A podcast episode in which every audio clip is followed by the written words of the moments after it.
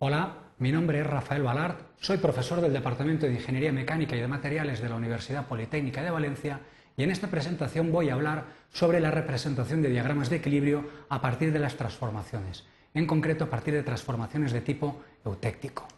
A lo largo de esta presentación vamos a ver un planteamiento del problema, seguidamente definiremos las etapas para la resolución del problema, a continuación representaremos el diagrama de equilibrio y Finalmente realizaremos una serie de consideraciones finales en base al problema realizado.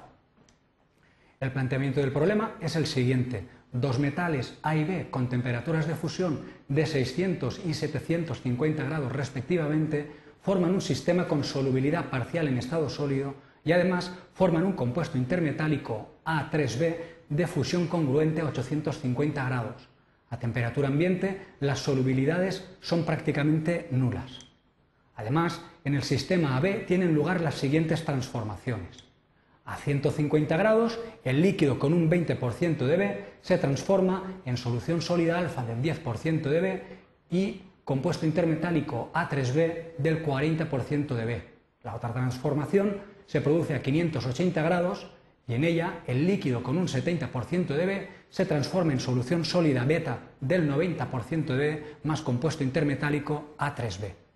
En primer lugar, extraemos la información relevante para la construcción del diagrama. Los puntos de fusión de los metales eh, son 600 grados y 750 grados eh, centígrados respectivamente para A y B.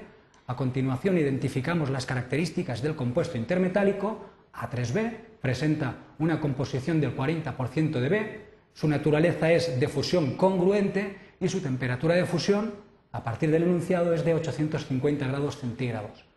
Las transformaciones que hemos descrito previamente son dos transformaciones isotérmicas, en la cual la primera de ellas a 150 el líquido se transforma en dos sólidos, alfa y compuesto intermetálico, y la otra transformación indica que a 580 grados el líquido se transforma en dos sólidos, solución sólida beta más compuesto intermetálico A3B.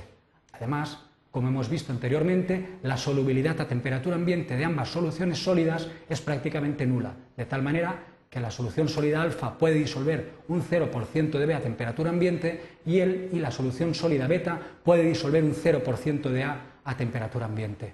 Pues bien, con esta información es suficiente para representar el diagrama de equilibrio.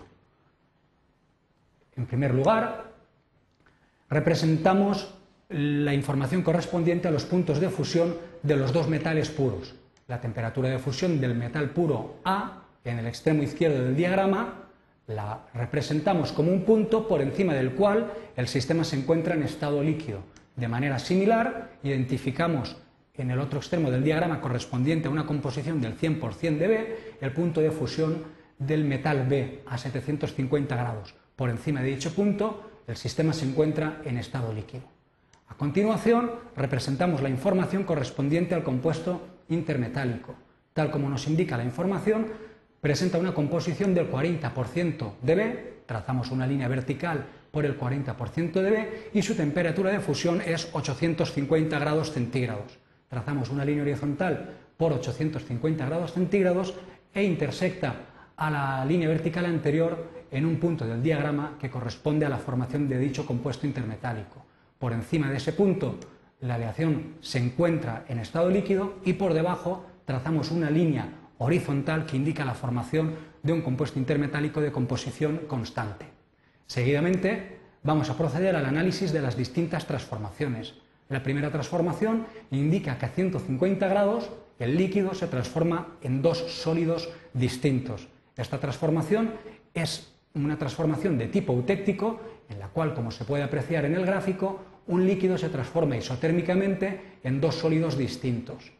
En este tipo de transformaciones, los puntos relevantes para la construcción del diagrama son tres. El punto correspondiente al vértice de la V, que corresponde a la composición del líquido, y los dos puntos que quedan en los extremos, que corresponden a las composiciones de los sólidos.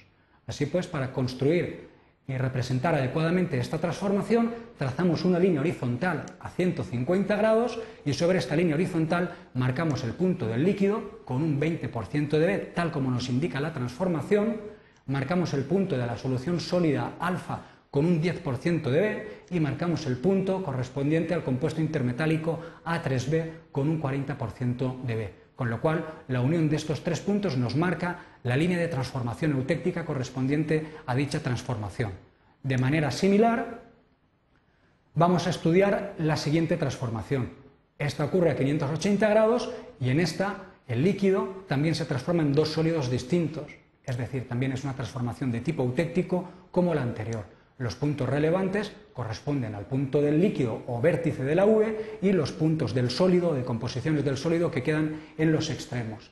Pues bien, para construir dicha transformación trazamos una línea horizontal a 580 grados centígrados y sobre esa línea horizontal marcamos el punto correspondiente al líquido, un 70% de B, el punto de la solución sólida beta con un 90% de B y el punto del compuesto intermetálico con un 40% de B. Con toda esta información ya podemos proceder a, eh, a completar la construcción del diagrama de fases. Además, eh, la información que nos aportaba el problema nos eh, decía que la solubilidad de ambas soluciones sólidas era prácticamente nula a temperatura ambiente. Pues así, para la solución sólida alfa marcamos un punto en el extremo izquierdo del diagrama en la parte inferior que muestra que a temperatura ambiente no existe solubilidad de solución sólida alfa. De manera idéntica, en el otro extremo del diagrama marcamos el punto correspondiente a la solubilidad nula de la solución sólida beta. A partir de toda esta información podemos representar las líneas que construyen o que permiten completar el diagrama de equilibrio.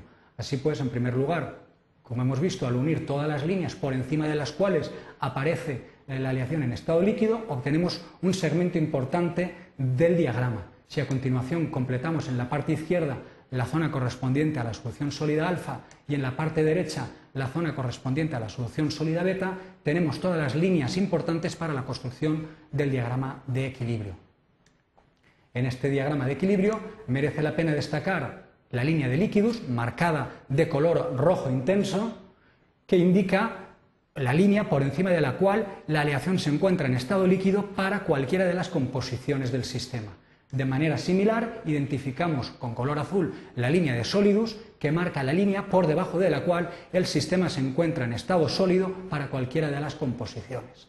Una vez identificadas las líneas más relevantes del diagrama, basta con completar la información Mm, correspondiente a las fases presentes en cada una de las zonas del diagrama.